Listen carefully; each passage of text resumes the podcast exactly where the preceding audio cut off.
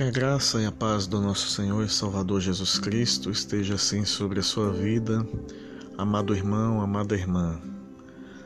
Nesta data, 2 de janeiro de 2021, queremos deixar aqui uma palavra para o coração de vocês.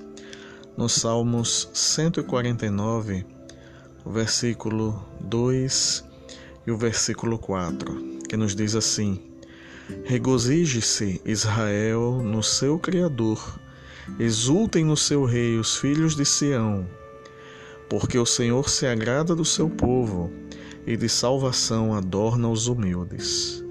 Irmãos e irmãs, como a palavra de Deus nos diz, devemos nos alegrar no Senhor porque do Senhor vem a nossa força, do Senhor vem a nossa salvação, do Senhor vem a nossa fortaleza em tempos de situações difíceis, em tempos de angústia. Deus tem nos sustentado, Deus tem nos fortificado. E Deus também tem nos dado salvação, tem dado salvação sobre o seu povo. E louvado seja Deus por isso.